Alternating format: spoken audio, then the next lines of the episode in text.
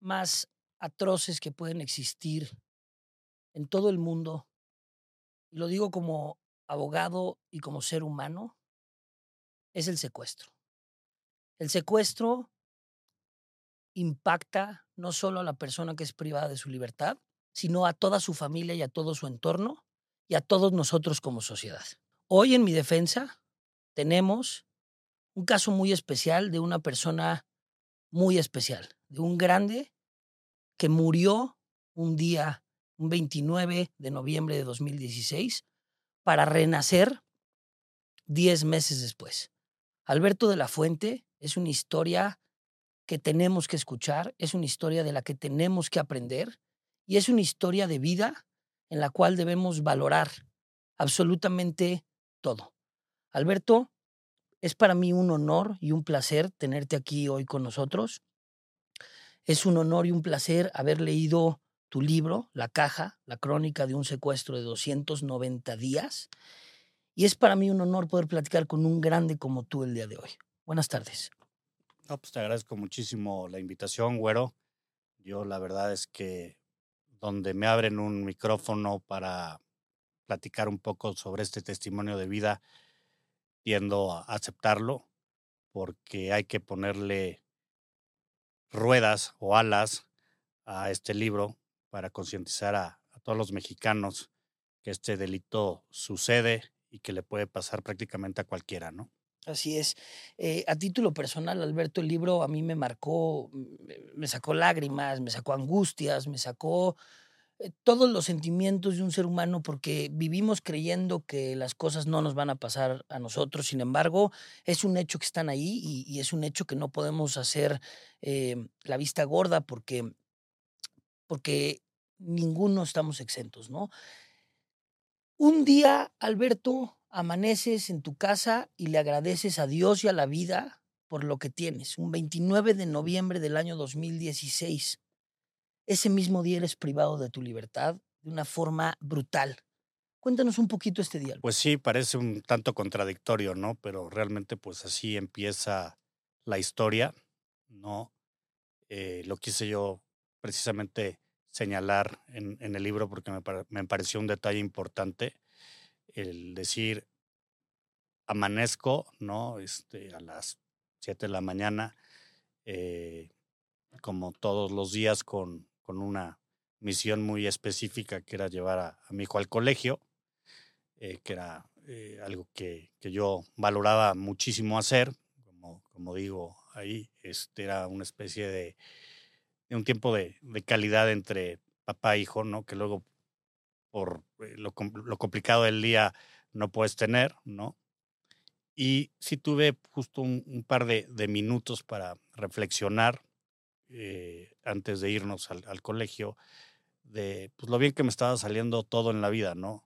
En realidad eh, me acaba de, de independizar de, del negocio de mi padre, cuestión que yo estaba muy contento porque ya, como digo, era amo y señor de, de mi tiempo antes, la verdad, odiaba estar nueve horas en, en una oficina que aparte no necesariamente eran horas productivas, ¿no? Son como ciertos tabús que aún tienen este, los papás, ¿no?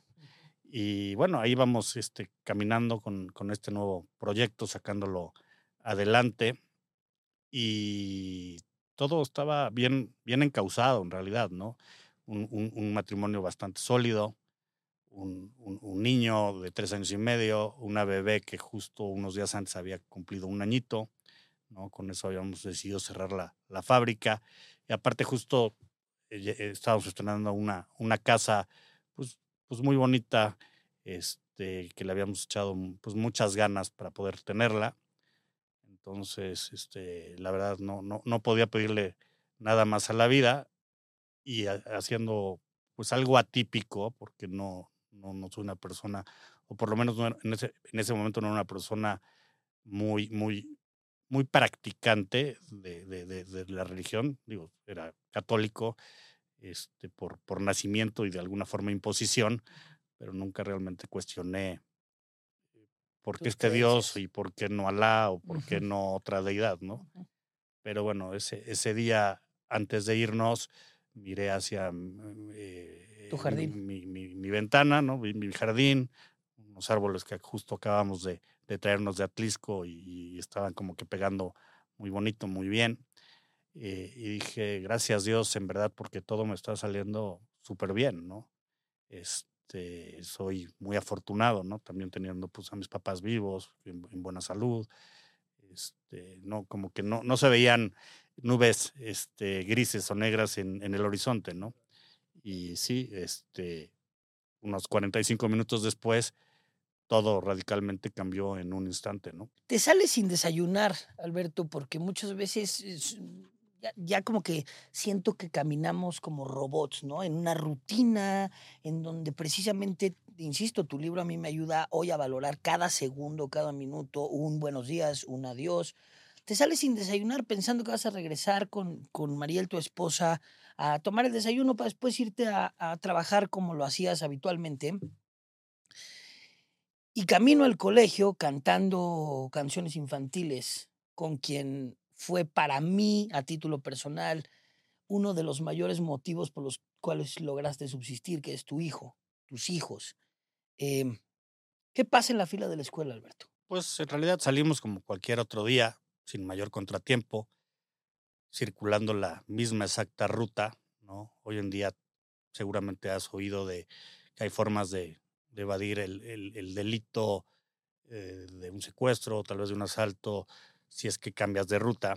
La realidad es que tampoco hay muchas formas de llegar a un punto de distintas maneras, ¿no? Entonces, este, bueno, es un buen consejo, pero no necesariamente siempre aplica, ¿no? Y menos si te estudian por, por meses, ¿no? Menos si estudian por meses, van a, van a acabar estudiando tus dos o tres rutinas, porque como tú bien dices, pues no tienes muchas, muchas formas para llegar a un punto. Pero bueno, seguimos. Este, entonces, bueno, eh, llegamos al colegio un poco derrapando en, tiempo porque, eh, debo decirlo, salimos tarde, ¿no? Lo que implicó que olvidara en casa pues prácticamente todo, ¿no? No llevaba eh, llaves, no llevaba cartera, no llevaba dinero, no llevaba reloj, no llevaba mi, mi argolla matrimonial.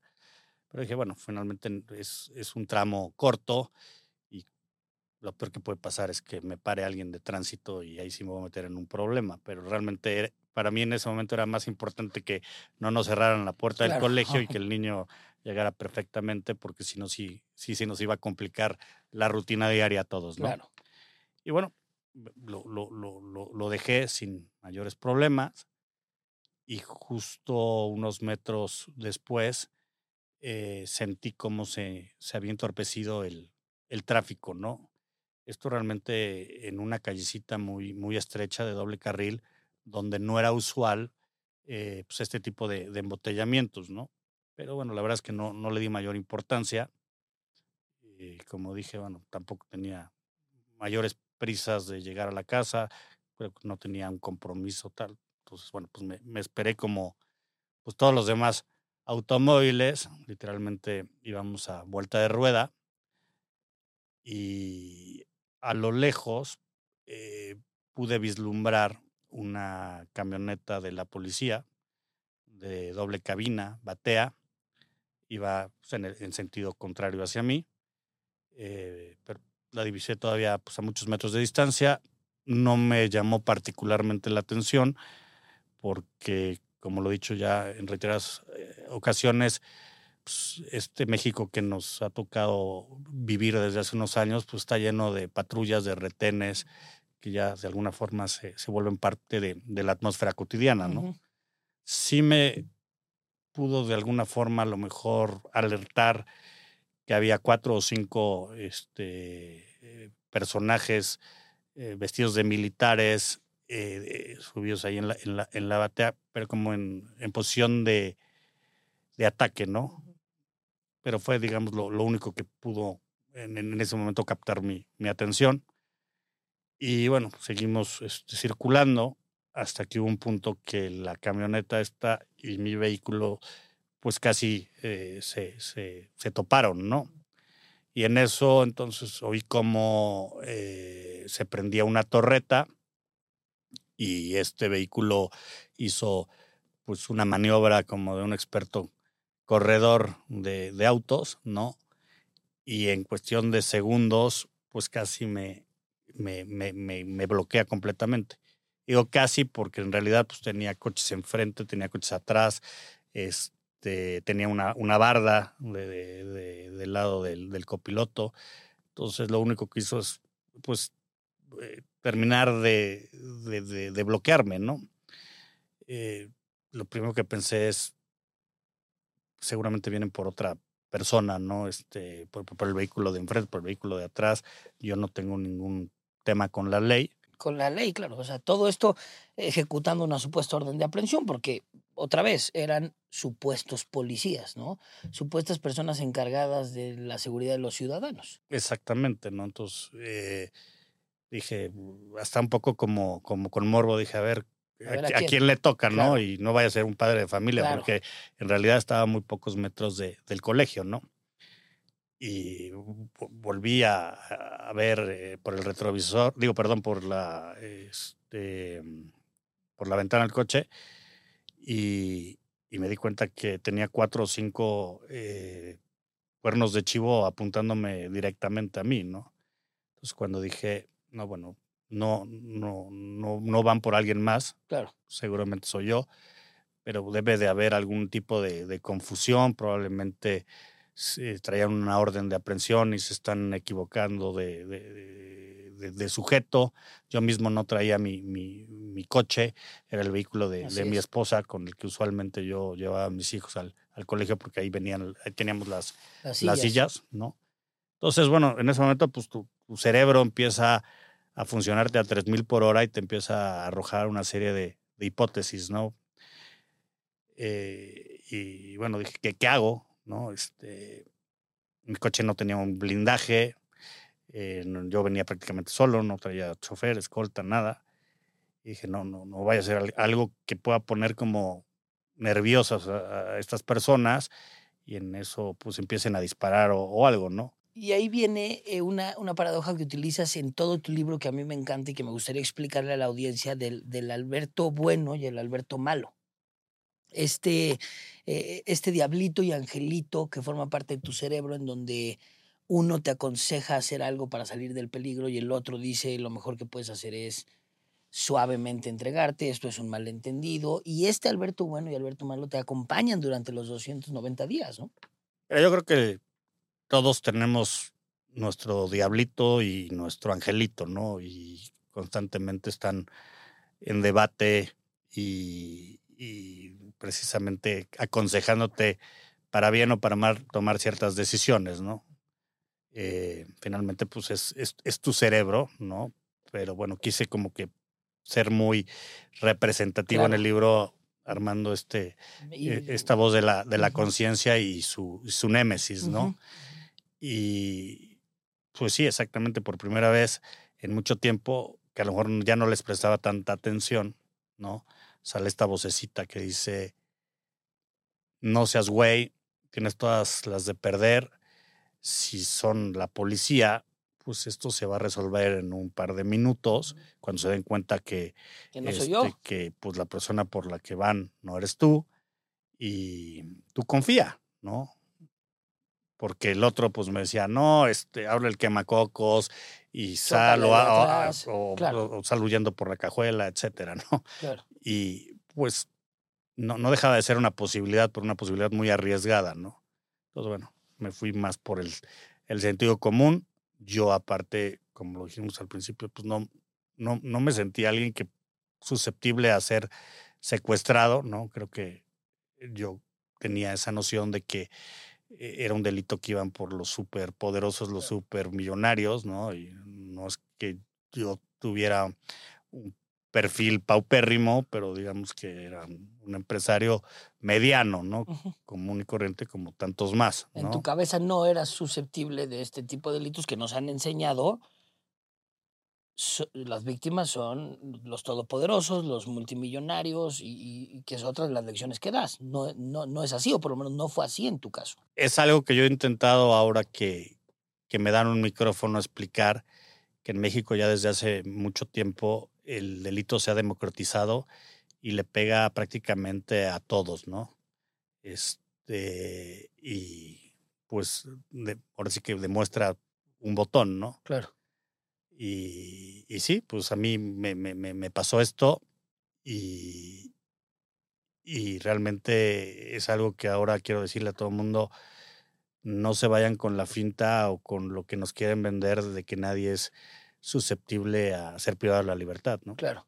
Tu banda, mm, más bien mal dicho tu banda, la banda eh, de secuestradores de tu caso, confirma ser sumamente un modus operandi muy particular, muy profesional, tanto tiempo eh, como abogado y con un poco de experiencia en los temas de privación de la libertad, eh, se nos ha ido enseñando que se corre en teoría más riesgo por parte de quien secuestra entre más tiempo pase, ¿no? Porque un secuestro conlleva la, necesaria participación de muchas personas involucradas. Eh, pero tu caso fueron 290 días. ¿A dónde te llevan después? ¿Cuál es la famosa caja, Alberto? Pues te digo yo, decido bajar voluntariamente del vehículo pensando que pues nos vamos a arreglar en algún momento. Y cuando yo me estoy bajando, el conductor de, del vehículo se baja casi en sincronía, ¿no? Corta cartucho, me recibe. Yo la verdad en ese momento me petrifico un poco de, del miedo, ¿no? Y me lleva a la, a la parte de atrás de, del vehículo, donde me, reciben dos compinches, pues igual vestidos de, de, militares, con gogles, con cascos, que no los puedo, la verdad, ver. No me dicen absolutamente nada, o sea, no me dicen esto es una detención o esto es un secuestro. Simplemente me, me reciben, me sientan y en ese momento me ponen unas esposas, me ponen una especie de, de gogles pintados de, de, negro, donde ya no puedo desde ese momento ver absolutamente nada. Y lo que más, lo más terrorífico es que me ponen unos audífonos de diadema, donde empieza a salir una música estridente, espantosa, que son narcocorridos, y en ese momento me cae el 20 que esto no es una detención, sino probablemente un secuestro o, voy todavía más allá, que pueda ser una probable ejecución, ¿no? Porque dije, bueno, ¿quiénes son estas personas que me tienen ahora en sus manos? ¿No será que a lo mejor me estén como confundiendo también ellos mismos con, con un cártel rival, algún enemigo? Bueno, aparte yo pues nada tengo que ver con, con estos temas, ¿no? No, y, y, de veras yo recomiendo muchísimo tu libro porque lo cuentas y lo narras minuto a minuto, eh, cómo piensas, bueno, pues no, no me están leyendo mis derechos, cómo piensas en el pequeño Alberto, de decir, por poco me agarran con él, y estos narcocorridos que sin saberlo iban a marcar los 290 días de, de la privación de tu libertad, que te iban a acompañar de una forma tan continua en, e, en, este secuestro, ¿no? Pero en ese momento por tu cabeza era o me secuestraron o me van a ejecutar confundiéndome como un líder o como parte de otro cártel, ¿no? Sí, no, a ver, eh, desde que había faltas al debido proceso desde el minuto uno. Pero bueno, también no tenemos una policía tan institucionalizada y no es como en Estados Unidos que si no te leen los Miranda Rights, entonces... También sabes que es México, entonces... No, entonces dije, bueno, eh, pero ya cuando, cuando tengo esta música espantosa y empiezo a oír eh, sobre sicarios y Culiacán, etcétera, digo, estoy ahora sí metido en un problema mayúsculo, ¿no? Claro. Y, y como bien dices, lo que yo intenté plasmar en la caja no solo es una narración de hechos, sino que el que tenga el valor de leer este testimonio se sienta un poco dentro de mis zapatos, ¿no? Porque sí fui muy, fui muy honesto en tratar de describir los sentimientos que uno pasa cuando sufre pues, estas alteraciones a, a, tu, a tu vida normal, ¿no? Este, porque uno no, no, no, no sabe ni siquiera cómo va a reaccionar ante un evento que no ve venir y donde de pronto tu vida pende de un hilo sin tú deberla ni temerla. Porque yo lo he dicho muchas veces, bueno, finalmente si me hubieran detenido por algo que yo hubiera cometido, no una acción ilegal o tal, pues bueno, yo me lo hubiera buscado, ¿no? O sea, si tú vas a parar a la cárcel porque cometiste un delito, al final no te tendría que suponer una sorpresa. Claro, ¿no? exacto. Pero cuando tú tienes una vida, pues no voy a decir perfecta, pero muy bonita, muy estable, donde no, no has tenido mayores altibajos y de pronto todo cambia en un segundo, pues el proceso es muy difícil de, asimilar y tienes desde ese momento una eh, montaña rusa de, de, sentimientos y de sensaciones que en verdad fue muy difícil volver a recrear, ¿no? No, y, y, una de las cosas que a mí más me impacta es la ansiedad que da el, el no el, el, que no esté en tus manos, o sea, la incertidumbre total de todo. ¿A dónde voy? ¿Qué me van a hacer? Ahorita me pueden meter un tiro. Este, ¿Dónde voy a llegar? ¿Qué voy a comer? ¿Qué, ¿Cómo está mi familia? ¿En qué momento se van a enterar? Ahorita con las redes sociales, incluso también lo narras ahí, que tu cabeza empezó a volar, a decir, seguramente alguien grabó, ya, ya me deben de estar buscando. Eh, esa incertidumbre, haber aprendido a manejar la ansiedad que genera la incertidumbre de no tener el control, es de las cosas que a mí más me marcó en el libro. Llegas, te levantan, te ponen los audífonos con un arco corrido, te suben a esta camioneta supuesta de la policía, ¿y qué más pasa? Fíjate que me ponen al lado de la ventana y eso tontamente, fue una de mis primeras preocupaciones, porque bueno, yo hubiera esperado que te escondan, te tapen o algo, ¿no? Pero no, sino que me tienen esposado junto, junto al cristal y me imagino que nuevamente pasaron por, por el colegio, ¿no? Yo dije, imagínate lo que deben de estar ahorita pensando todos los padres de familia, que la parte, la gran mayoría, al ser un, colegio pequeño, este, pues estarán pensando de mí, ¿no? Que agarraron al capo de capos, etcétera, ¿no?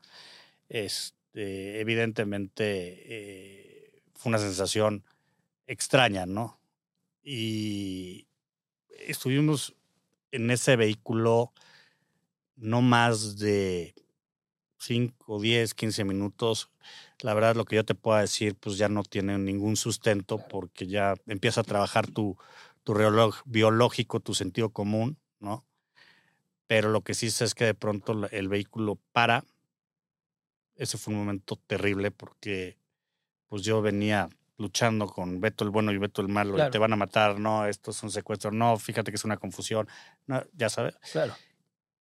Pero lo que no me imaginaba es que iba a parar tan pronto, ¿no? Entonces, bueno, ¿dónde estaremos? No creo que estemos en una delegación o estemos en... Y dije, ¿qué tal si ya, pues, te van a bajar y te van a meter un tiro y tú ni siquiera te enteraste, ni siquiera por qué, sí, claro. Y la verdad, pues que no, la verdad, no, no, no, no, no, no, no creo tener problemas con alguien al menos tan fuertes como para de alguna forma este, haber llegado a esto, ¿no? Y lo que hacen es que me, me sacan de, de, del vehículo de la policía, eh, me cargan entre varios sujetos y me meten a otro vehículo, ¿no? Eh, en, en, ese ajetreo de alguna forma se, se, llega a mover un poquito el visor. La realidad es que era, lo digo, 3, 4, 5%, ¿no? Este, claro. No tenían, pero bueno, ya era algo, ¿no? Y eso fue una preocupación de entrada porque de las pocas cosas que yo sabría sobre el delito de secuestro es que si llegas a ver a tus secuestradores, pues te, matan de forma instantánea, ¿no? Y peor aún, si llegas a reconocer a alguno de tus secuestradores, pues muchas veces este, el cuerpo te traiciona o la cabeza te traiciona y le llegas a decir por su nombre o algo así, y pues es igual, ¿no? Este, la suerte ya está echada y no hay mucho que hacer. Entonces fue de las primeras cosas que, que, yo dije, ok, tengo esta visibilidad, les digo o no les digo para que lo vuelvan a... Claro. Porque yo, la verdad, dentro de todo quiero cooperar porque yo quiero vivir. Y además también hay que decirlo que, que muchas veces, por lo menos en México, en los temas de secuestro, eh, en su gran mayoría hay gente familiar o conocida involucrada en el mismo secuestro, ¿no? Que da eh, datos eh, de la persona o demás. Entonces, ese, ese, ese momento en que podía, tenías un 5% de posibilidades de ver, pues entra este miedo de quiero ver o no quiero ver, soy sincero o no soy sincero.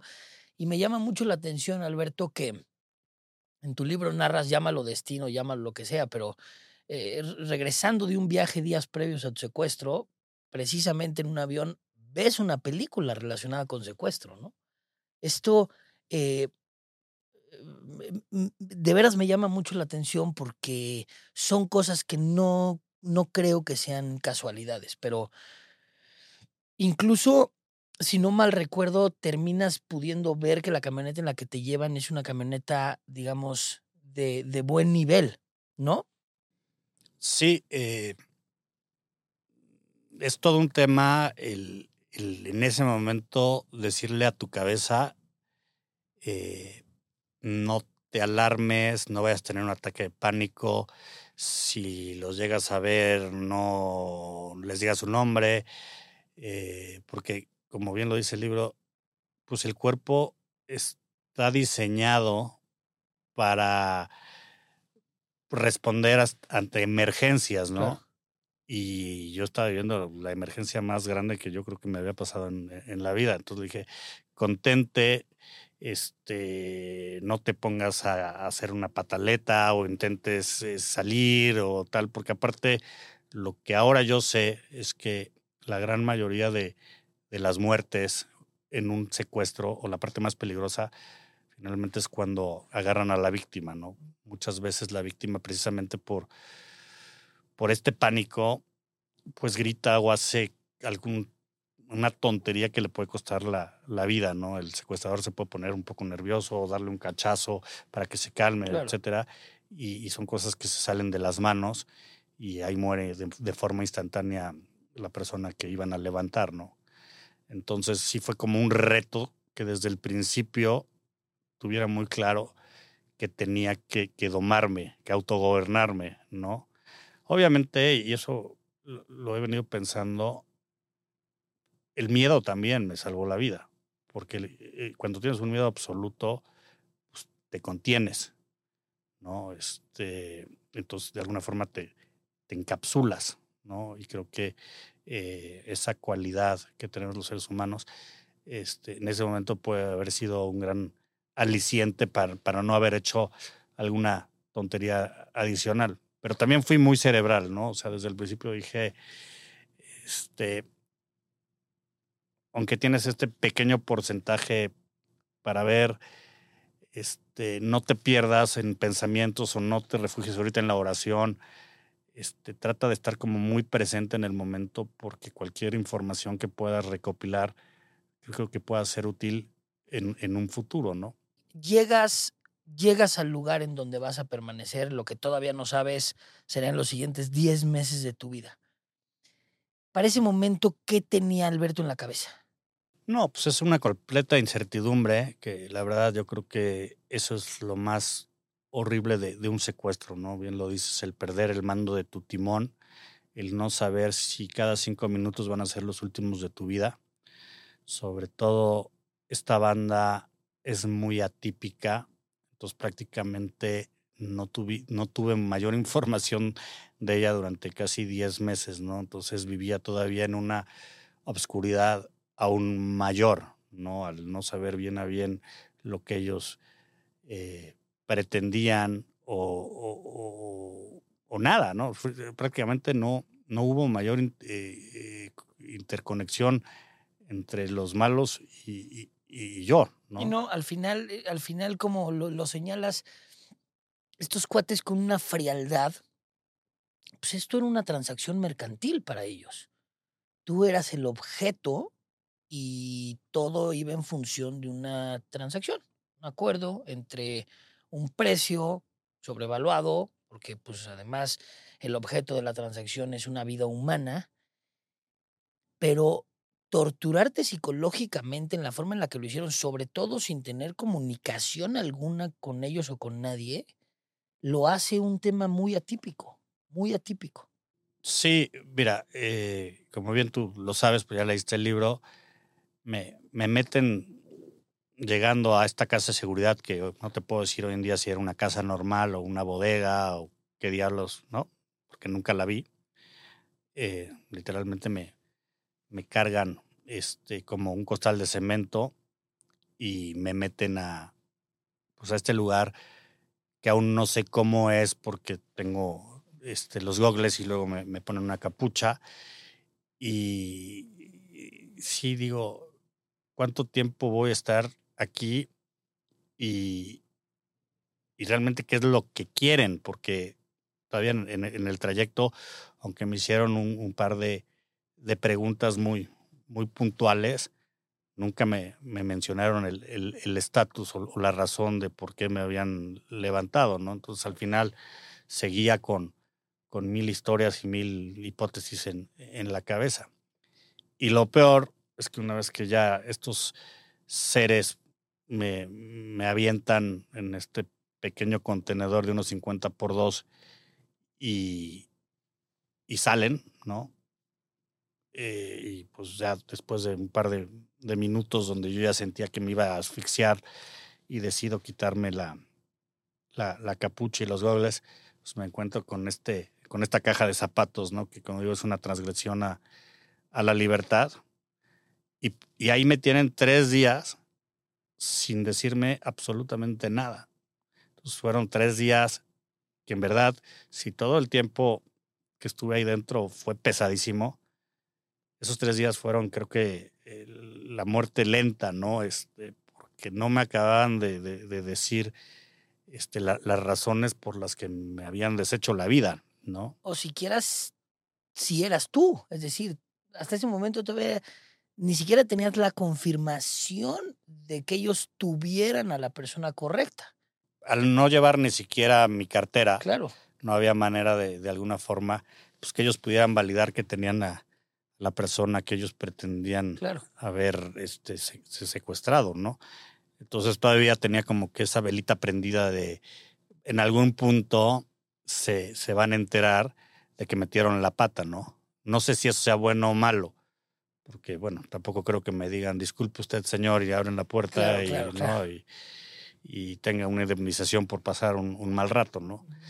Pero pues esos, esos tres días precisamente fueron una bola de, de, de, de, cosas que me pasaron por, por la cabeza hasta que el cuarto día, y presumo el cuarto día, no te puedo decir con, con seguridad, porque justo digo, los primeros días fueron los más nebulosos, los más inexactos, porque aparte literalmente me estaba muriendo de miedo, ¿no? Claro para que el que piense que yo desde el día 5 inventé una metodología y me volví un Superman y tuve muy claro cómo iba a salir de ahí sin romperme, la realidad es que no, no fue así. ¿no? Todo esto llevó un, un proceso de, de, de, de, ir pensando y luego ejecutando una estrategia. ¿no? Claro. Pero sí, al cuarto día de pronto me pasan por una trampilla que tenía este, la puerta de acceso una hoja, ¿no? Estaba escrita a computadora. Este, te digo, gente muy profesional, por si el día de mañana yo tengo que ir a, declarar y reconocer este, la pericialmente la letra, pues no hay manera, ¿no? Y ahí es cuando, pues literalmente se me cae el mundo, porque dice, señor Alberto, esto es un secuestro, ¿no?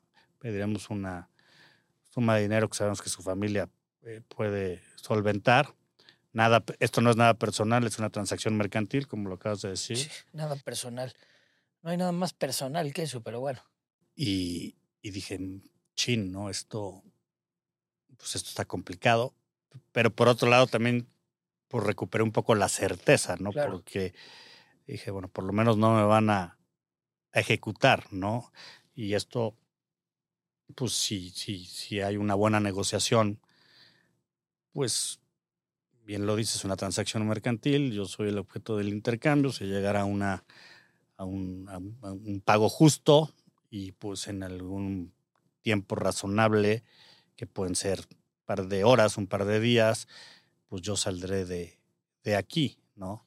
Oye, Alberto, y cuando dices, por ejemplo, cuatro días, pasaron cuatro días, ¿en qué, en qué te basabas? ¿En comida? Porque no sabías si era de día o de noche. Esta caja de zapatos armada dentro de un cuarto, no tenía ningún tipo de luz natural, desde luego, ¿no? Como bien lo dice en el libro, no sabía si oscurecía o si no, todo se manejaba conforme a la luz y a la música, ¿no? Háblame de esta música dentro de la caja. Mira, una vez que me depositan en esta caja prefabricada, que no, no me di cuenta de golpe que era prefabricada, este, al principio me, me daba terror hasta tocar los, los muros o, o explorar, porque aparte eso era una de las prohibiciones que había dentro de un reglamento que, que me dieron también los primeros días. Este, empieza a sonar la, la, la, la música, que es la misma que, que traían los, los, los narco, perdón, los audífonos que me ponen en el, en el momento de, del levantón, ¿no? Y si era una caja lúgubre, no había una ventana este, por donde pasara el mínimo rayito de, de sol, ¿no? Entonces, ¿cómo me, me, me, me di cuenta que, que transcurría un día? Pues al principio era relativamente fácil porque me daban tres comidas Claro. y eran muy marcadas. Sabías lo que era desayuno, sabías Claro. lo que era comida y sabías lo que era cena. Entonces, la verdad, pues, no, no tenías que ser como que muy inteligente para entender que, que, hay, que con el desayuno empezaba y con la cena acababa. Y curiosamente, los primeros meses, aunque no sé cuántas horas me, me, me chutaba de, de narcocorridos, después de la cena bajaban un poquito la intensidad de las luces. Tenía unos focos de, de LED instalados en, en el techo. La, la, bajaban un poco y ponían música clásica, ¿no? Lo cual a mí, la verdad, me, me hacía mucho cortocircuito porque yo la verdad decía, pues no, no, no, no veo a un capo de la mafia Sí, sí. mexicana, no al menos, este, pues oyendo primero narcocorridos y luego a Schubert, ¿no? Claro. Entonces ahí también fue un poco cuando empecé a dudar, después de armar ciertos patrones de conducta de ellos, que tal vez no, no, no eran eh, narcotraficantes los que me tenían, sino otro tipo de, de, organización criminal, pero querían como inducirme a pensar que, que, era, que, era, que era el narco, ¿no? Claro.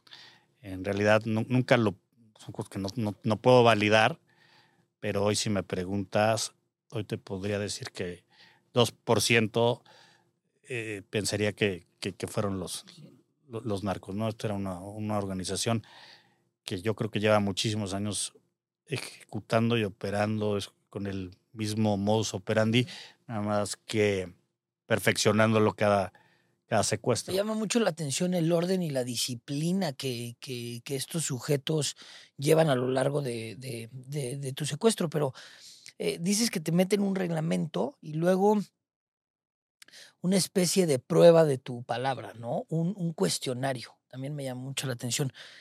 ¿Qué cosas decía este reglamento, por ejemplo?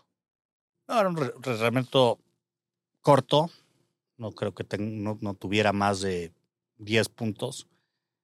Era prácticamente eh, un no puedes hacer, no puedes hacer, no puedes hacer, no puedes hacer, no puedes hacer, ¿no? Y si haces, va a haber consecuencias, ¿no? Pues, ¿Qué no puedes hacer? No puedes gritar, no puedes patear, no puedes intentar escaparte, no puedes entablar diálogo con los custodios. Este, prácticamente era por ahí la cosa.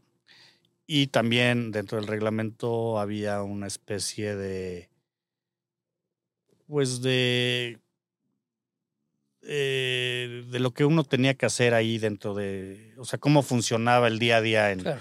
en la caja, ¿no? Este, que ellos tocaban en, la mañana, que cuando te digo la mañana nunca, sé, nunca supe si eran las seis de la mañana o Claro. las nueve de la mañana, si realmente siempre hubo un, un, un orden o, o, o, lo hacían según su, su criterio, ¿no? Porque ellos pues, vives en una constante confusión, Sí, sí, sí. ¿no? Pero bueno, te explicaban un poco la, el día a día, ¿no? Este, eh, tocaban, me tenía que poner yo una capucha, irme a hincar a, la, a una de las esquinas de la celda, poner mis manos contra la pared. Entonces ellos ya entraban a hacer lo que tenían que, que hacer, ¿no? Que realmente también en esas dimensiones no, no crees Sí, que había servicio de, limpieza. Sí, ¿no? no, Este, eh, eh, y luego eh, a la hora de la comida, pues, básicamente era lo mismo, tocar, te tienes que ir a la, a la esquina, ponerte la capucha, tal. Y básicamente era un poco así como cómo iba a funcionar el tema, ¿no? y te dan la certidumbre de que ellos no torturan, ¿no? Ellos, ellos, nosotros no torturamos, eh, pero si te equivocas o si te sales del reglamento, no dudes que lo haremos. Sí, yo siempre dije que eran como eh, pues muy intimidantes en, en, su manera de escribir, ¿no? Eh, aparentemente, este, como diciendo, no somos de los que torturamos, pero siempre dejaban abierta la puerta. Pero sí, ¿no? O también, o si tu familia hace alguna estupidez, pues tú vas a pagar los, los platos rotos, ¿no? Claro. Y pues la verdad, aunque te digan que no te van a torturar, pues lo poco que sabemos, de, o lo poco que yo sabía del secuestro, es que la tortura es como algo que pues utilizan muchísimo estos delincuentes, ¿no? Entonces, por ejemplo, eh, el tema de la amputación, pues aunque afortunadamente yo no la viví, no quiere decir que no fue algo que tenía recurrentemente en la, la cabeza, cabeza, ¿no? Claro. Entonces, cada vez que entraban, cada vez que tocaban, cada vez que estaban ahí dentro, yo sin ver, pues decía, no, o sea, y vendrán por una oreja, vendrán por un dedo. Este, el terror psicológico, en este secuestro en particular, fue mucho más fuerte que el, que el físico, que el físico entre comillas, porque bueno, tener una persona en una jaula sí, sí, sí. de unos 50 por 2 con música a todo volumen, este, con lo, lo, lo mínimo para sobrevivir, tampoco puedo decir o dejarlo a, o, mini, o, o, minimizar, claro. ¿no? Pero sin duda el psicológico fue mucho mayor, digamos que el físico. Digo, hubo, hubo violencia física al final, este, la, la, menos, gracias a Dios y gracias a mí, porque también vuelvo a lo mismo, me, me supe comportar. Creo que fui un, un preso modelo, ya no tanto por miedo, sino por esta eh, pues necesidad que me impuse en salir de ahí con vida, ¿no? Entonces dije, bueno, entre, entre menos los provoque, pues los mantengo fuera de, de la caja, ¿no? Oye, Alberto, ¿y, y, y tú eras, o así lo narras, especialón para la comida, medio, digamos, había ciertos alimentos que por su textura, eh, uno nunca sabe, ¿no? Este, y al final del camino terminaste más allá pensando en la textura de los alimentos, comiendo en un lugar eh, diminuto, denigrante, ¿no? Eh, ¿Fue difícil para ti? O sea, ¿pensabas en este tipo de cosas o dijiste, pues es lo que toca? Porque el instinto de supervivencia está muy cabrón. O sea, realmente está... Eh, y, y, en este caso en específico que muchas veces le ponemos peros o ponemos, no valoramos, vuelvo a lo mismo, ¿no? No, no valoramos. Fue difícil para ti, ¿qué te daban de comer? Entiendo, al principio eran platillos de cualquier restaurante. Eh, mira, la verdad, vuelvo a lo mismo. Yo al principio no sabía qué tan prolongada iba a ser mi, mi estancia, ¿no? De hecho, lo primero, la primera comida, me acuerdo perfectamente, porque aparte fue una sola vez que me dieron ese platillo y también me llamó mucho la atención, que fue una especie de, de pollo agridulce, ¿no? Que no sé cuántas horas ya llevaba ahí dentro y es lo primero que, que meten. Y desde ese momento, sin tener muy claro si iba a estar ahí un par de horas, un par de semanas, todavía meses mm, ni, ni lo vislumbraba porque uh -huh. creía que, iba, que no iba a ser posible eso. Dije, este va a ser mi, mi, mi combustible, mi fuente de energía y no lo puedo desperdiciar, ¿no? Este, me hice así como un pacto con, conmigo mismo de lo que te den, le vas a entrar, así sea lo más asqueroso del mundo, ¿no? Este, y no pienses en un ribeye, no pienses en, en todas las cosas materiales con las que ahora te están privando arbitrariamente, porque la verdad dices, bueno, porque hace un par de horas pues, tenía acceso prácticamente a todo y ahorita no tengo acceso a nada, ¿no? Y por los huevos de alguien. Claro. ¿No? Claro. De alguien que aparte no sé quién sea, ¿no? Entonces fue, fue una regla de oro que, que cumplí cabalmente. Sí, efectivamente había, por ejemplo, comida como el plátano, que desde chiquito me causaba una aberración espantosa, ¿no? Y ahí en la caja me, me la aventaban como si fuera chimpancé, ¿no? Entonces, eh, al, al, principio, pues dije, ¿cómo, ¿cómo, le voy a entrar a esto si en verdad le doy una mordida y tengo ganas de, vomitar, ¿no? Entonces, mi, cabeza le, intentó dar como que otro sentido a, y me llevó a la cocina de, mi casa, y ahí pude ver a, o imaginarme a Alberto, mi hijo, este, que en ese momento tenía tres años y medio, comiendo su platanito que pues, prácticamente se lo daban diario. Claro. Y viendo su carita cómo, cómo lo disfrutaba y tal, le dije, pues este plátano va por ti, ¿no? Y me lo voy a echar este, encantado de la vida y algún día te voy a platicar esta, esta anécdota y, y, y de alguna manera cómo, cómo, el pensar en ti me ayudó a, a pues, poder sobrellevar estas, pues, estas pruebas, ¿no? Y lo chistoso es que no solo le, le di la vuelta al asco, sino que ahora que llevo ya casi seis años fuera, por lo menos intento comerme un, un plátano diario y no me genera ni ningún trauma, ni ningún asco, y sé que aparte tiene pues, fuentes de potasio que me ayudaron muchísimo ahí, ahí dentro también, y ahora entiendo por qué me lo daban tanto, ¿no? Claro. 36 días tardaron en comunicarse con tu familia, Alberto. Esto lo supiste tú, obviamente, después, porque ellos te habían dicho a ti que, que, ya, que tu familia ya sabía del secuestro muy rápido. 36 días tardan. Me gustaría ahorita traspolarme a la, a la visión de tu familia, de tu señora, de, tu, de tus papás. 36 días sin saber si estás vivo o muerto. Bueno, imagínate pues, la agonía, el sufrimiento, la incertidumbre, ahora del otro lado de, de la caja. ¿no? Claro. A mí cuando ellos me avientan una, una libreta, que va a ser la forma en la que yo me voy a comunicar con los malos, la única forma, porque no hay contacto verbal durante 290 días, pues de las primeras cosas que pregunto, y lo, lo hago con, con bastante perseverancia, ¿no? Es mi familia ya está enterada, mi familia ya está enterada, mi familia está enterada, porque era una de mis mayores aflicciones, que por lo menos ellos también supieran pues que no estaba muerto, claro. que no estaba en una fosa común, etcétera, ¿no? Y, y con la gente que yo me carteaba únicamente era con el jefe, al cual yo nunca en verdad conocí. Y pues me, me contestó un par de veces, sí, ya está enterada, ya está enterada.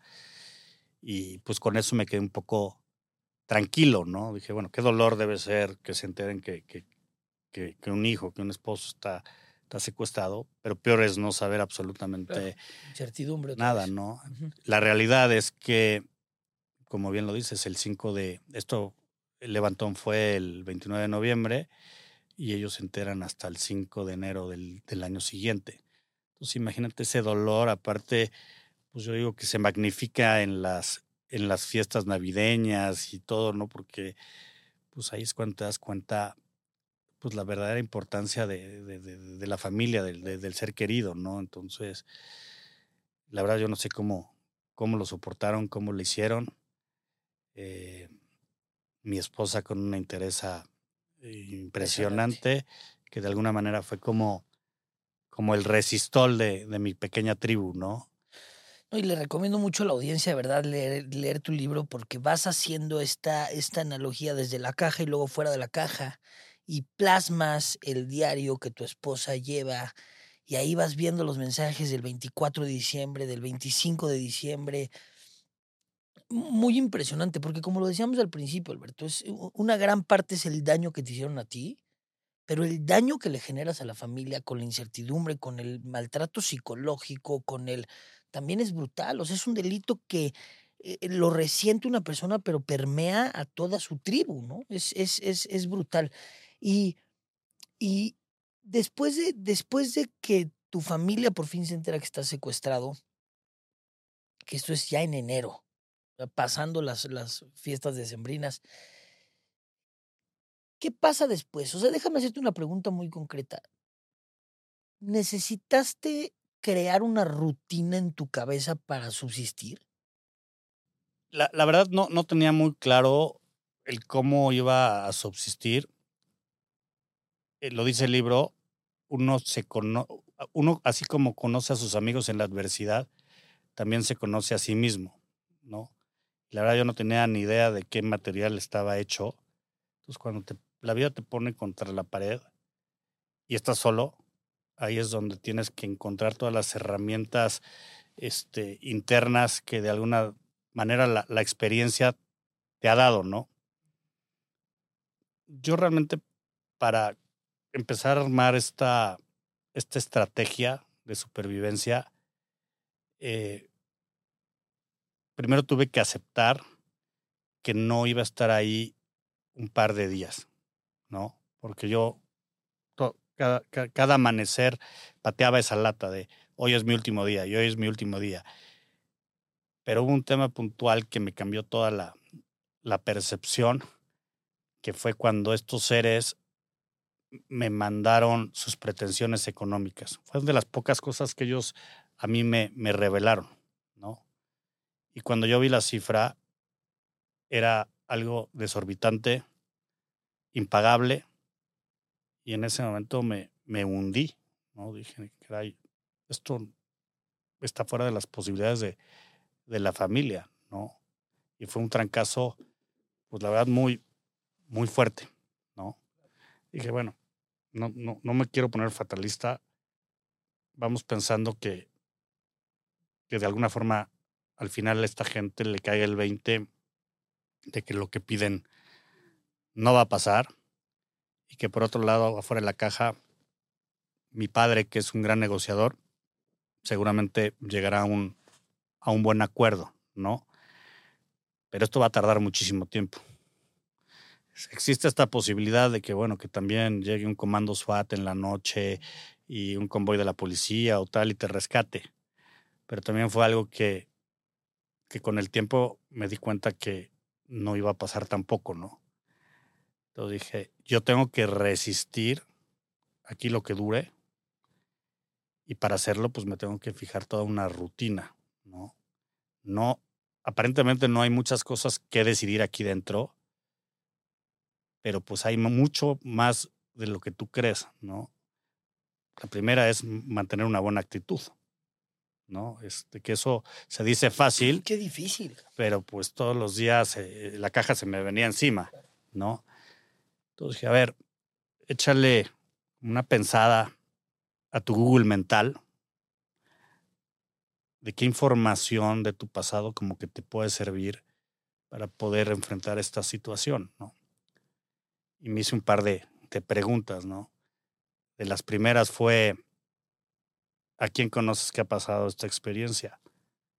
La realidad es que no, no, afortunadamente conocía a muy pocos, ¿no? De hecho, en Puebla la verdad es que esto no, no se veía de manera muy común, ¿no? Había, había un amigo de mis papás que había pasado eso hace 25 años no recordaba muy bien el tiempo que había estado cautivo. Lo que sí sabía es que eh, pues lo, había salido bien. ¿no? Era una persona que yo conocía y no, no era una gente que, que aparentemente viviera con miedo, sino todo lo contrario. ¿no? Era un cuate fuerte, eh, como, como con una energía que, que contagiaba. ¿no? Entonces bueno, pues es una buena referencia. ¿no? Luego me, me empezaron a llegar otros nombres que aunque a lo mejor no los conocía de, de, forma indirecta, directa, perdón, pues conocía un poco los, las historias que se hicieron un tanto mediáticas, tal. Y de repente me llegó el de una chava, ¿no? Que estuvo dos años cautiva, ¿no? Y esa información fue como, no, no, yo no, no, no, no, no voy a estar aquí ni un mes, ¿no? Entonces, dos años es sin pensar. Dije, a ver, te estás formulando mal la, la pregunta, ¿no? De todas estas gentes que ya eh, pudiste como localizar, geolocalizar en tu cabeza cómo le hicieron para sobrevivir el, el, encierro, el cautiverio, ¿no?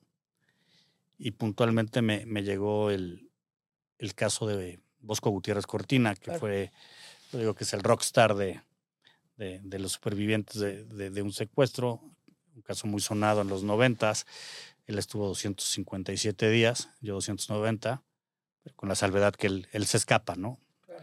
Pero el verdadero peso de, de, su historia no es que se escape o no se escape, es cómo se llegó a escapar mentalmente, con, con todo lo que, que, hizo él dentro, del, dentro de su caja, que, que, de alguna forma era muy similar en características a la mía, para no quebrarse, ¿no? Entonces, de alguna forma, pues, ¿qué, ¿qué, dijo? ¿Qué dijo? Pues yo lo oí en una conferencia como dos o tres años antes, ¿no? Entonces, quise como que rescatar lo importante de todo lo que, que él dijo. Me quedé así un rato ahí tratando de, de, de, de, encontrar palabra por palabra y utilizarla como de guía. Y pues fueron tres pilares fundamentales que de alguna manera fueron, pues, lo que a mí me ahorró la curva de aprendizaje ahí dentro, ¿no? Y también se pueden oír muy sencillas, pero pues, en mis circunstancias eran bastante complicadas, ¿no? Que una era Dios, este, bueno, lo mismo, yo era una persona católica, pero pues no, no muy practicante, que no le daba pues, mucho tiempo al, al, al, de arriba, salvo en contadas ocasiones. Y pues también, de alguna manera, pues, era el Dios que el día que me habían agarrado, le había agradecido todo lo bien que claro. me, me, estaba yendo y como que la respuesta fue la caja, ¿no? No, no, no, no, no, no entendí al principio muy bien por qué me había pasado eso cuando realmente pues yo le acababa de decir, en serio estoy, estoy muy agradecido con, contigo, ¿no? Luego entendí, y esto fue la verdad los, durante los primeros días, que por supuesto Dios no me había puesto ahí, ¿no? Que habían sido los, los hombres, ¿no? Gracias a este libre albedrío, uh -huh. cualidad tan polémica que él nos, nos, nos dio de fábrica, y pues ellos fueron los que decidieron, por ganarse un, un dinero, arruinarle la vida a un ser humano y a su familia, ¿no? Pero nada tenía que ver, ni es, ni es un aprendizaje, ni, por, como dicen, por esto pasan las cosas, etcétera, no, no, nada que ver. Entonces sí, en ese momento, con, complementando un poco la filosofía de Bosco, dije, Dios mío, tú, tú no me metiste aquí, pero sí me vas a ayudar a salir. Ni siquiera le dije, tú me vas a sacar, ¿no? Dije, tú sí me vas a ayudar a salir. Tú vas a hacer tu magia fuera de estos cuatro muros y yo me comprometo a lo poco o mucho que pueda hacer dentro de este minúsculo, eh, eh, minúscula prisión, hacer lo que a mí me corresponda, ¿no? O sea, no me voy a quedar en una esquina sentadito, muy cómodo, esperando que de pronto un día se abra la, la puerta. Entonces digo que ahí ese día sellamos un, un pacto de, ya no te puedo decir de, amistad, sino de hermandad, ¿no? El cual yo estoy muy, muy satisfecho y tal vez por, es una de las razones que también he decidido hacer esta historia pública, ¿no? Para, para, para ayudar a otras personas, así como Bosco me, me ayudó de alguna forma a mí. Te privan de la libertad, te meten a una caja, te ponen narcocorridos, no hay contacto alguno con los malos, eh, todo es por medio de comunicación escrito, te meten una libreta en donde te das cuenta eh, la cantidad estratosférica que iban a pedir por dinero, por tanto te preocupas sabiendo que era imposible cumplir. En la misma libreta descubres a propósito eh, toda una bitácora que llevan eh, estudiando de ti durante meses, en donde también te das cuenta que era un tema muy, muy planeado. Los tres pilares que creas para sobrellevar eh, tu vida allá adentro, haciendo tu parte del pacto. Y, y, después, ¿qué pasa, Alberto? Pierdes, pierdes la compostura, eh, eh, porque hay agresión física, hay, hay, hay, un momento en el que tú, consciente o inconscientemente,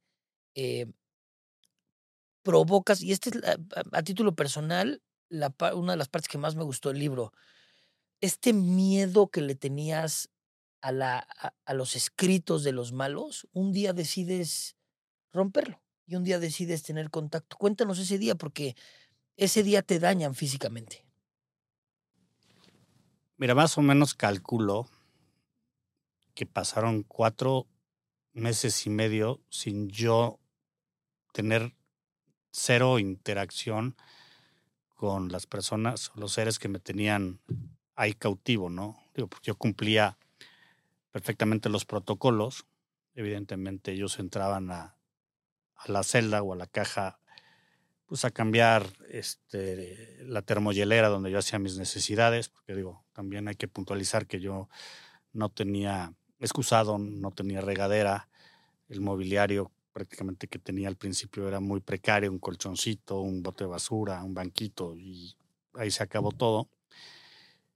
Y pues ellos no entraban a sacar la comida o a aventarme un libro, etcétera, pero yo no, no los veía y como no intentaba jugármela de, de héroe, no este, aunque fantaseaba, no cuando entraban que yo les pegaba, les daba una patada y tal, pero bueno, la verdad es que no, nunca lo hice y fue más por, por sentido común, de que aparte yo no sé si eran 4, 5, 10, 15, no, nunca tuve ninguna certeza de, de saber con exactitud cuánta gente me, me estaba cuidando. Entonces hubo un momento donde ya en serio la, la soledad tan absoluta en la que estaba yo inmerso era intolerable, ¿no? Sobre todo los primeros tres meses ni siquiera me, me atrevía a hablar en voz bajita o voz alta, ¿no? Todo era pensar, pensar, pensar, pensar. Y verdaderamente tampoco decidí yo entablar mayor amistad con mis captores. Entonces hubo un punto donde a las dos o tres semanas de, que me levantaron, corté todo, toda relación con ellos. ¿no? Dije, este, este es un juego donde yo no estoy jugando. Esos son los malos con las negociaciones. Yo me asumo como mercancía y no voy a contrapuntear nada de, de, lo que pueda estar pasando porque nada más me voy a clavar solito, ¿no? Fue un ejercicio de mucha disciplina, pero pues todavía me, me, me encerré más en, e, en mí mismo, ¿no?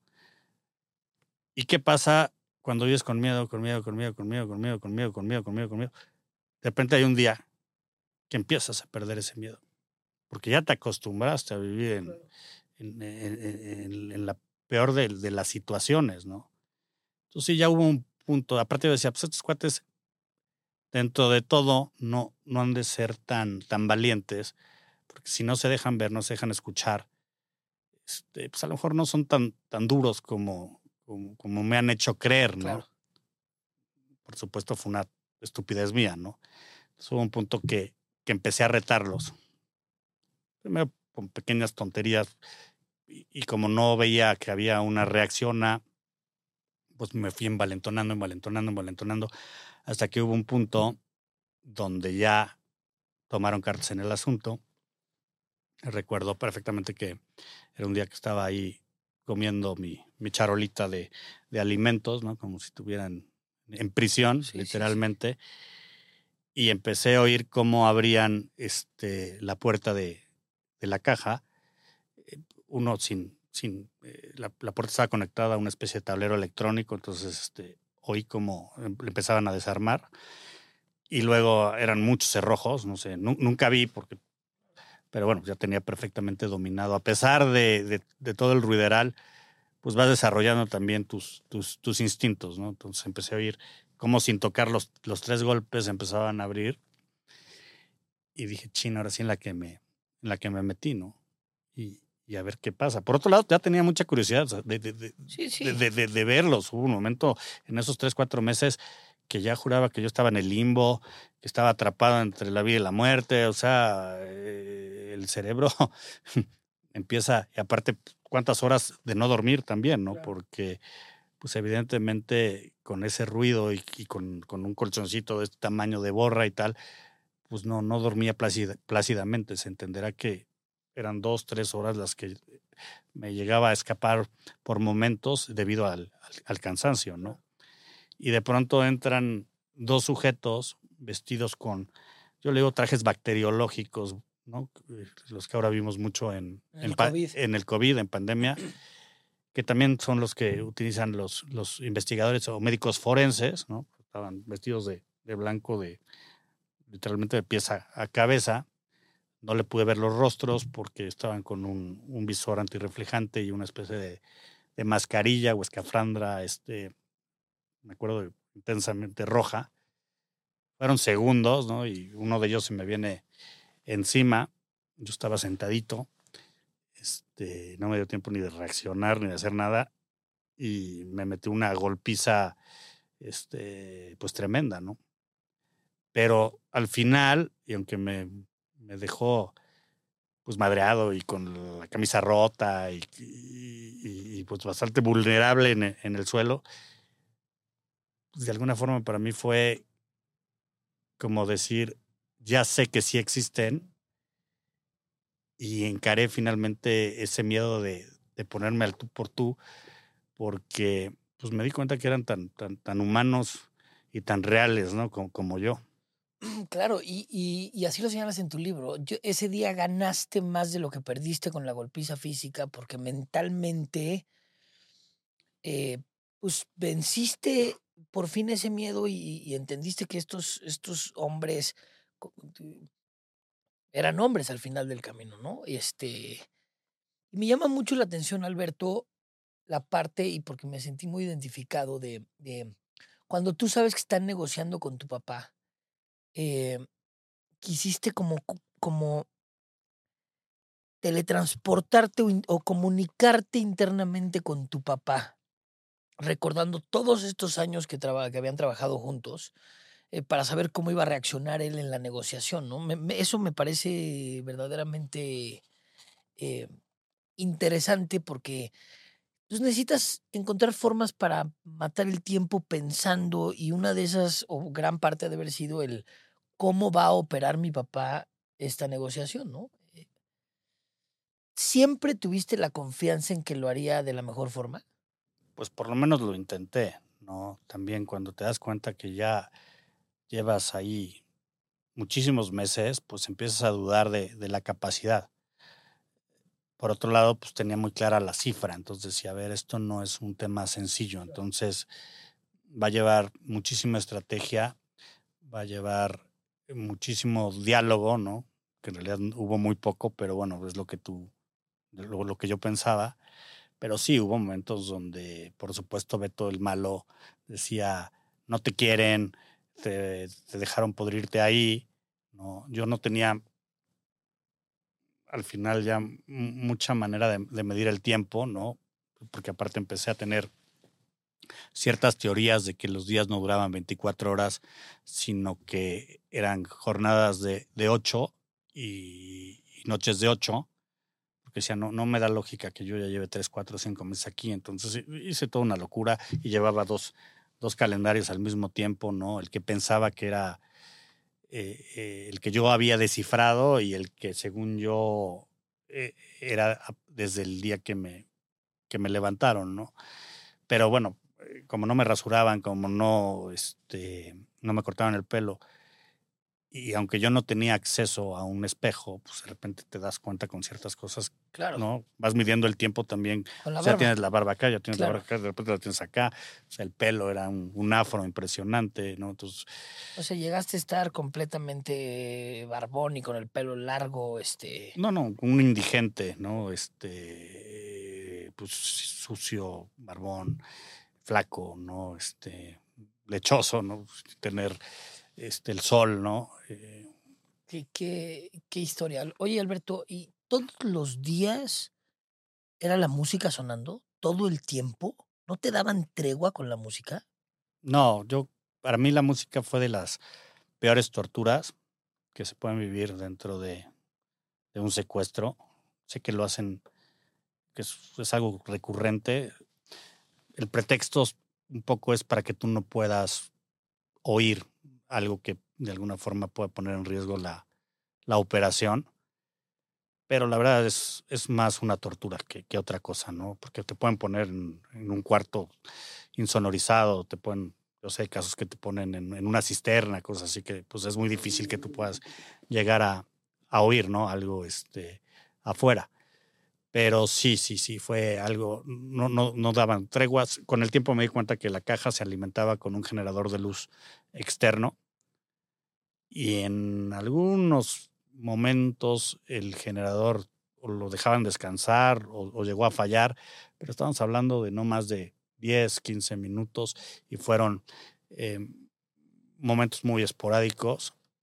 En realidad aprendí a vivir con esa música eh, una de las tantas herramientas que yo desarrollé durante el cautiverio fue decir, la música, la lírica, ¿no? el contenido de, la letra de, estos narcos, pues es muy desagradable, es muy horrible, óyela, pero no la escuches. Entonces, al día de hoy te puedo decir que no te puedo recitar una sola canción, a pesar de que la oí cientos de miles de veces. Lo que hice después sí fue una locura. Dentro de, mi mecanismo de, enfrentar mis miedos, mis fobias, etcétera, que pude haber eh, traído de ahí, de, esa caja, fue encontrar en Spotify toda la lista de canciones que, que me pusieron durante pues, casi un año de mi vida. Y lo que hacía, sin que nadie se enterara en mi casa, porque no, lo, menos que quería es que pensaran que me había vuelto medio loco, era encerrarme en mi coche y ponerlos a, todo, a todo, volumen, pues para ver qué, qué, qué, qué, me podía generar, ¿no? Este, obviamente no, no es una música que me guste, es una música que, que pondría yo en una fiesta, pero lo increíble es que la puedo soportar sin ningún problema, ¿no? A ver, esa parte me parece muy interesante, Alberto. Te agradezco mucho compartir la, la, parte de la historia, digamos, más expuesta que es el cautiverio, pero a mí me llama mucho la atención y, y, más en tu historia en específico, esta, e, esta segunda cara o esta otra cara de la moneda, que es, estuve en cautiverio, pero no neces fíjate lo que te voy a decir, no necesariamente que te liberen significa que hayas quedado libre. Muchas personas que yo conozco que han sido víctimas de, este, de esta atrocidad eh, salen muy dañados, algunos de forma irreparable.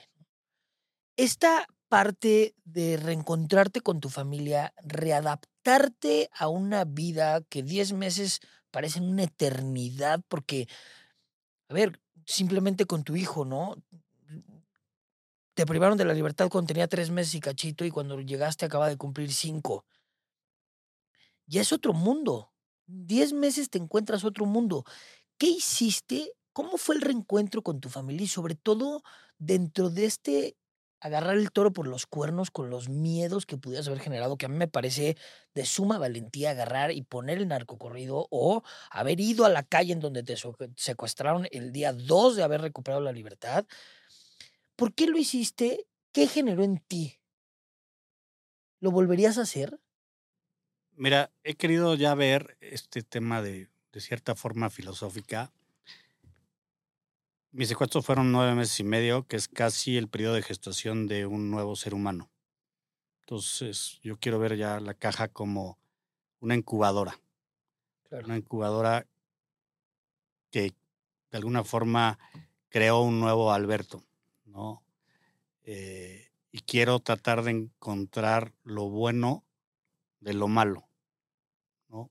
No estoy tan, tan ciclado en en saber quiénes son estos seres que me hicieron tanto daño, pero tampoco les quiero dar ese poder de, ya ahora estando en libertad, seguir haciéndome daño, ¿no? Porque eso es un poco lo que tú dices, seguir secuestrado en libertad, ¿no? Y una de las cosas que sí me planteé cuando salí es el miedo, las fobias, la ansiedad, las voy a dejar en esa caja. ¿No? Me rompí tan en tantos pedazos ahí dentro, pero tuve tanto tiempo de estar ahí, en esta incubadora, que tuve la capacidad de alguna forma de volverme, volver a pegar esta armadura y de hecho creo que de todavía forrarla con una aleación mucho más fuerte y poderosa, ¿no? Creo que fue precisamente lo prolongado del encierro lo que permitió que yo saliera tan, tan fuerte. Pero bueno, en esos nueve meses y medio hubo un trabajo de, reintrospección y de espiritualidad impresionante que jamás lo había hecho yo en, en mi vida. Digo que esa caja de alguna forma fue una especie de lavandería, ¿no? O confesionario, donde yo me, me, expié, donde yo me encontré y, encontré un Alberto fuerte que, que la verdad no tenía ni idea que, existía. Es más, el nuevo Alberto me cae muy bien, no, no le tiene miedo a, nada, ¿no? Este, finalmente con este libro me he dado cuenta lo, lo, perseverante que, que, puedo ser cuando, cuando quiero llevar y concretar algo que, que, me, que me apasiona, que se ha vuelto un proyecto de, de vida, ¿no? Pero sí fue un proceso extraño, ¿no? No creas que también llegué perfecto. De hecho, cuando salí eh, fue increíble porque salí con una espiritualidad que literalmente yo digo que, le evitaba, ¿no? Eh, y fue precisamente porque si tú estás en, un, lugar donde no hablas con absolutamente nadie, con, que no tienes interacción con el mundo, donde te refugias en tu mundo interior, en tu espiritualidad, donde aprendes a manejar los pensamientos negativos. Y, por ejemplo, mi, mi, mi, mi máximo goal ahí dentro era en algún momento llegar a no pensar nada que creo que es, así como, siempre que te dicen no pienses en nada, estás pensando en, en, nada. Eh, en lo que te están diciendo que no pienses. ¿no? Entonces sí llegué en algún momento a, no escuchar esa música, a encapsularme. Entonces sí fue, o sea, yo creo que mi, familia, la gente que me quiere, nunca se esperó ver un, un Alberto así, ¿no? Es más, hicieron una misa como a los cuatro o cinco días de toda la gente que había orado, que había estado pendiente tal. Y la ofició el, el padre que dio mi, mi rescate y él me pidió que, que, diera unas palabras, ¿no? La verdad, al principio me, me, me, me, resistí un poco, dije, bueno, pues esto no es circo, ¿no? Pero lo primero que, que me salió fue decir, yo no estuve secuestrado, estuve 290 días en un eh, retiro espiritual con Dios. Fue lo que me, me salió, no crees que yo lo tenía ahí apuntado. Y y eso me permitió mucho, pues, pues poder regresar al, al, al, mundo real, ¿no? Por supuesto, al pasar de los meses, eh, pues fue saliendo también este Alberto reprimido, esta furia que no, no pude yo de alguna manera eh, sacar ahí dentro, ¿no? Pasé muchas etapas. Siempre tuve la, la humildad desde, desde, el día uno de, de, ir con un psicólogo o con un psiquiatra si era necesario. Eh, nunca creí, o sea, nunca me creí que ya había regresado con las con las respuestas del universo, ¿no? Al contrario, eh, actualmente tengo el triple, ¿no? Como bien dices, tuviste que aprender a caerte bien, ¿no? Porque eras tu único acompañante por 290 días. O sea, eh, al final del camino aprendiste por las malas a, a lo que muchos queremos llegar, que es a tener introspección, meditación, este, hacer las paces contigo mismo y creo a título personal que hiciste un trabajazo que ni en 400 y cacho de páginas eh, realmente puedes expresar porque requirió algo que es mayor a lo que un ser humano puede dar. Está verdaderamente impresionante.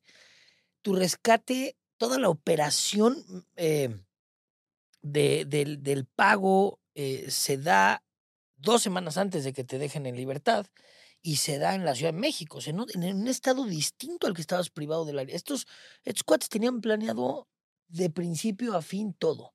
¿Y, ¿Y por qué lo da un sacerdote, Alberto? Fíjate que esa fue una recomendación que le dio Alejandro Martí, que en paz descanse a mi papá. Eh, él fue una pieza clave para dar ciertos tips de, de negociación a pesar de que su evento, pues como todos sabemos, no, no, no salió bien, ¿no? Tristemente, pues Fernando, su hijo, murió.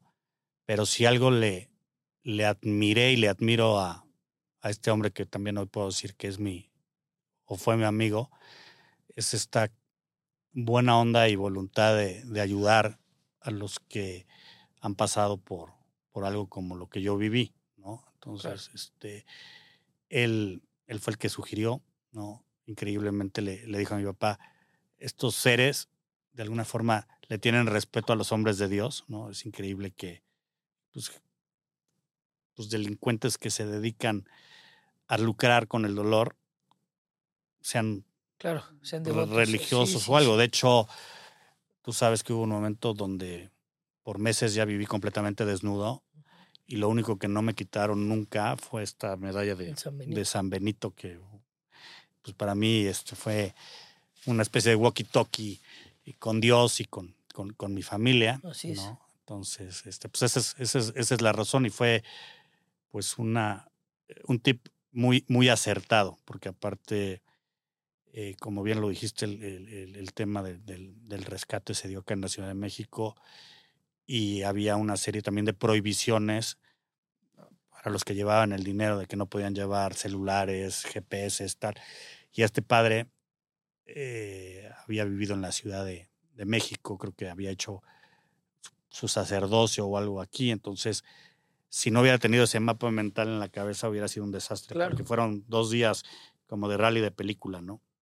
Comparto yo mucho tu coraje, no lo quiero decir como coraje, pero tu, tu atinado, tus atinados comentarios en relación a, a, los gobernantes, a nuestro país. Es, es indignante lo que vivimos. Es, es real. A los gobernantes eh, les interesamos en tiempos de elecciones, cuando no, los propios secuestros van a intentar a toda costa que no sean dados a conocer porque les pegan en las urnas.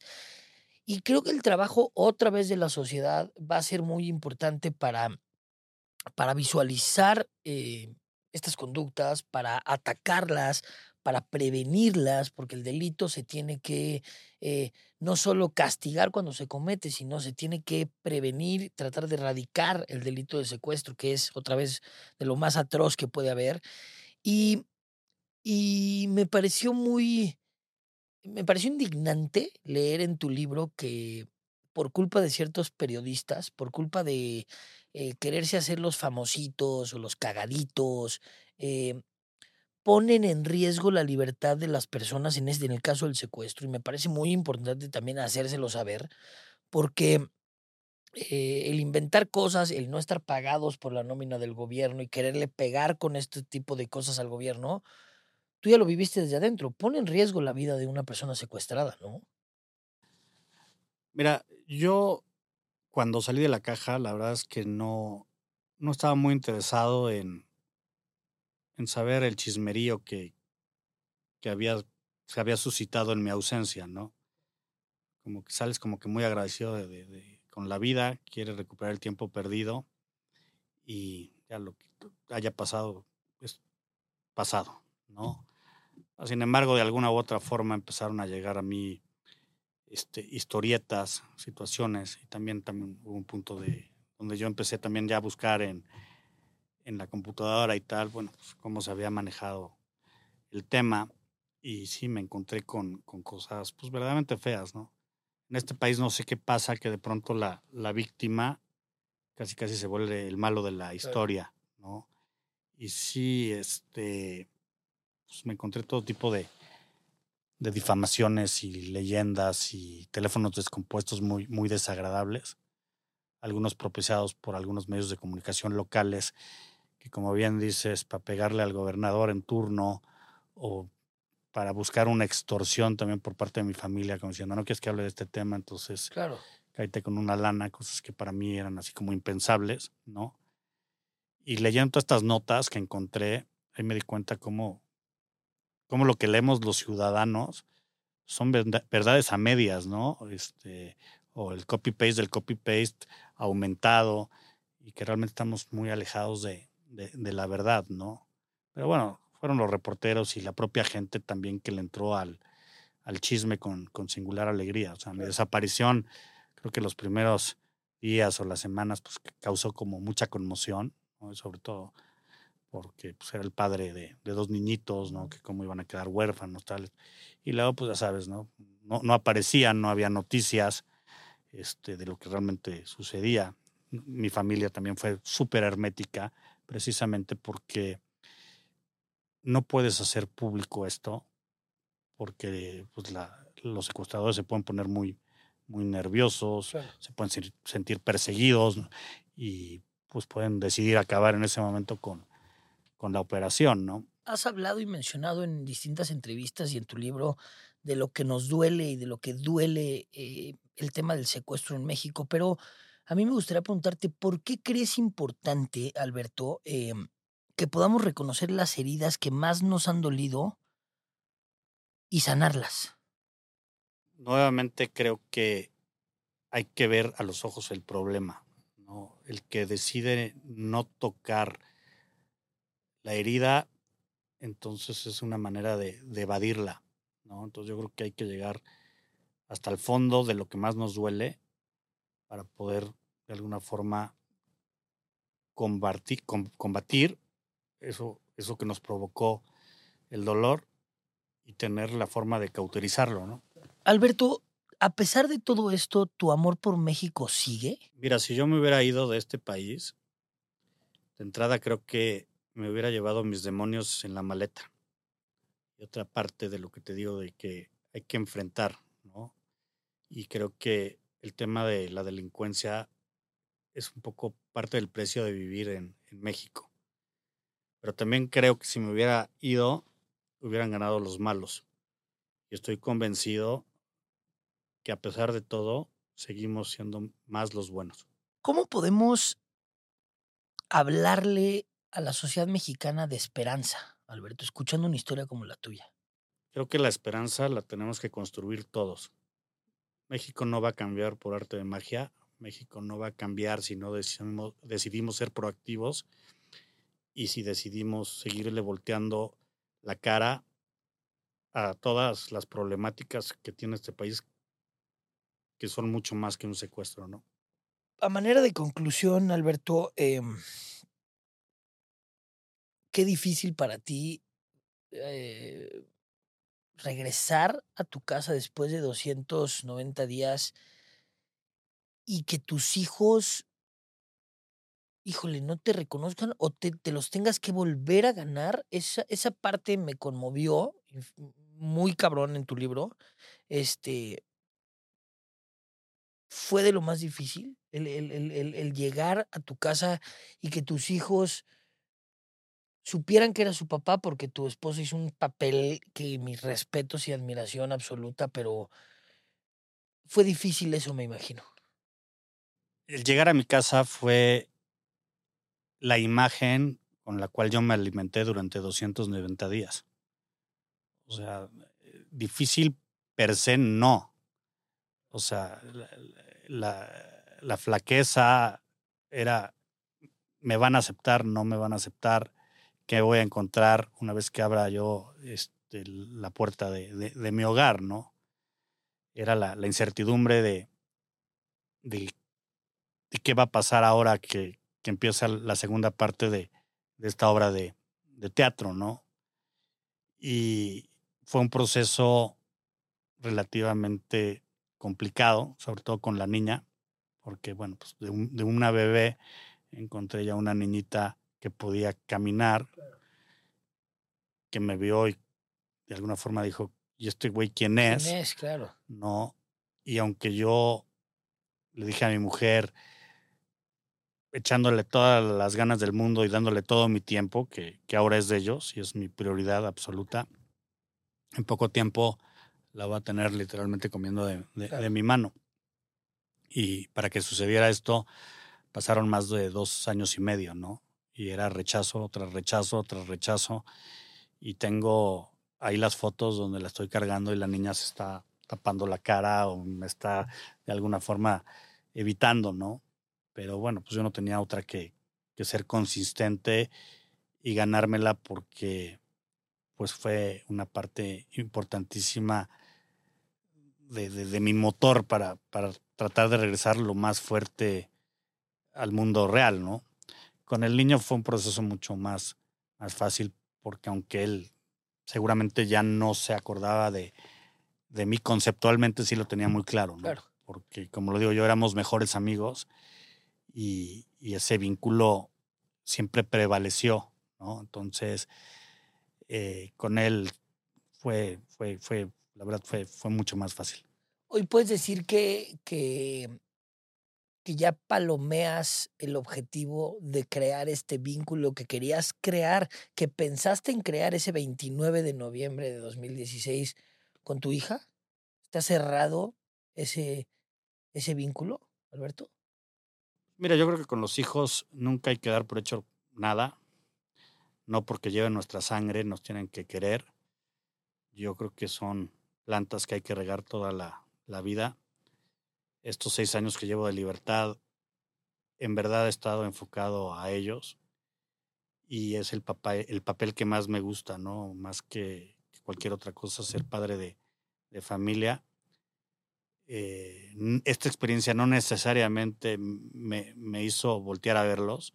La verdad es que desde que yo me, me casé tuve muy claro que quería ser un, un esposo y un padre presente, Más sin embargo, sí esta experiencia ayudó a reforzar Claro. Lo que verdaderamente es importante en la vida, ¿no? Y bueno, los veo a los dos y literalmente pues me cae la, la baba y como yo muchas veces le digo a Alberto, mi hijo, porque bueno, tú sabes que hay un pasaje ahí hermoso que cuando yo ya estaba a punto de, de tirar la toalla y donde ya no, pues ya no podía más, pues de alguna manera Dios me mandó una, una señal padrísima que me, me volvió a recargar de, de energía y que tiene que ver con, con Alberto. Y a Así veces es. le digo, tú sabes que tú me salvaste la vida, ¿no?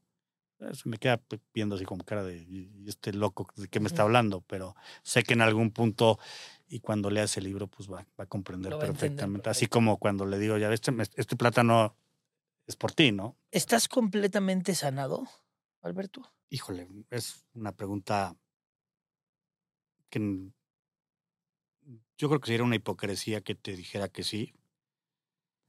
Hay una mujer que yo admiro mucho, que voy a omitir el, el nombre, pero es una poderosa ejecutiva de, del medio financiero acá en México, que ella vivió algo eh, similar hace un par de años y que fue de alguna forma lo que, por lo que ahora somos amigos.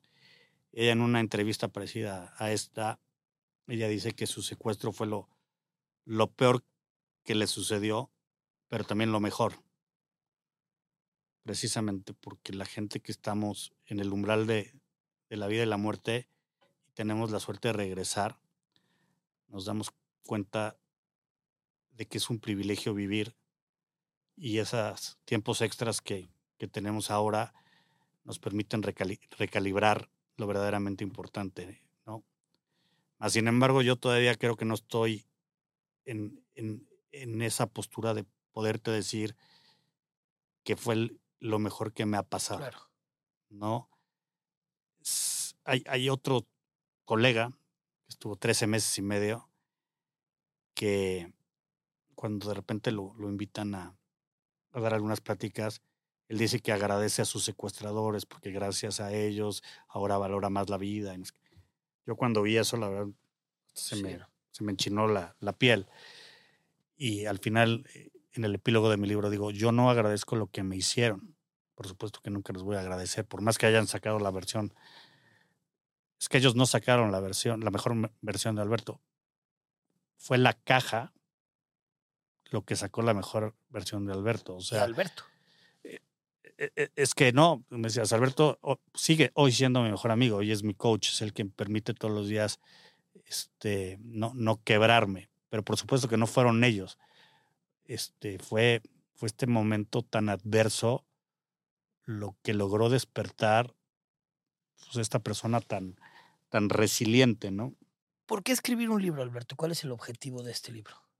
Me lo dije mil veces yo dentro de la caja. eh, si sobrevivo, es un testimonio que deben conocer mis hijos. Al final sí salí con, mediante el pago de un rescate, que yo también me gusta decirle colegiatura, porque fue la colegiatura más cara de mi vida, pero también cómo me ha ayudado, ¿no? Pero eh, quería que supieran mi sangre, mi propia sangre, que a pesar de que, de que no, no me escapé o no me rescató la policía, pues, y cómo luché yo ahí dentro para no quebrarme, ¿no? Como para mí, yo, yo digo, es una especie de manual de, de, de sobrevivencia, que si ellos en, en algún momento en el futuro tienen una, una bronca, pues sepan que, que, que sí se puede, ¿no? Y Claro. también para mí era muy importante que, que entendieran el otro lado de, de la historia, que vieran lo, lo increíble que, que también fue su mamá, que cómo los mantuvo unidos y de alguna forma pues no se vieran o, o no, o no dimensionaran el terrible problemón y la tristeza que se, se vivió durante casi un año, ¿no? Claro. Entonces realmente era un, pues, es un li- era un libro como testimonio de familia, ¿no? Pero como lo empecé a escribir en pandemia, hubo un momento que me di cuenta que, que podía ayudar a, a muchísima gente que no necesariamente tenía que, que sufrir algo como, como un secuestro, ¿no? Claro. Este, creo que tiene muchas herramientas este, que van mucho más allá de, de, de cómo sobrevivir un, un, cautiverio, ¿no? Y lo increíble es que ahora gente que, que, me escribe, que está muy conmovida, le empieza a ver otros matices este, que yo ni siquiera este, vislumbré, ¿no? Como me recordó la, la relación con mi padre o gracias a tu libro pues, me estoy enfocando más con mis hijos. Este, no sé, la verdad es que están saliendo cosas muy, claro. muy, muy bonitas a raíz de, ¿no? En mi defensa, Alberto, déjame decirte que es, es, es para mí admirable lo que tanto tú como tu familia han hecho y especialmente tú, porque de un episodio tan oscuro en tu vida has decidido alzar la voz y has decidido darle manuales y herramientas a las personas para, para no taparse los ojos ante una atrocidad de estas. Eh, me encantó tu libro, lo recomiendo ampliamente. Este, es, un, es, un, es una montaña rusa de emociones y, y creo que pues, te fallamos como sociedad, creo que te falló el sistema, creo que te falló el, el, el, sector jurídico, te falló, te falló tu país. Este, y, y espero que con tu lucha logres que cada vez sean menos las personas a las que les fallen. Muchas gracias, Alberto. No, pues te agradezco muchísimo el, el, tiempo. La verdad es de vital importancia que a través de distintos medios todo mundo de alguna forma conozca esta historia, que tristemente no es aislada. Hay muchísimas más, unas desafortunadamente con desenlaces pues muy desafortunados, ¿no? Yo de alguna forma también a través de este libro quiero ser la voz de, de ellos, ¿no? Y pues a seguir empujando la caja, siento que hay muchos mexicanos como yo, pues sí, decepcionados con el rumbo que, que ha tomado el país desde hace ya muchísimos años, no es cosa de, de un partido o de una persona. Creo que el mayor enemigo de México es la pasividad y el seguir pensando que mientras que no nos involucremos y que no veamos de frente un problema tan real como es el secuestro, no nos va a pasar y a pesar de que La Caja no es un libro de denuncia, pues tampoco le puedo echar flores a, al, al, al, gobierno, ¿no? Este, lo que sí podemos es pues, ser más proactivos y si este texto nos, nos llega a sensibilizar de alguna u otra forma, pues comenzar a hacer algo al respecto, empezando por salir a votar, ¿no? Así es, así es. Muchas gracias, Alberto. No, gracias a ti.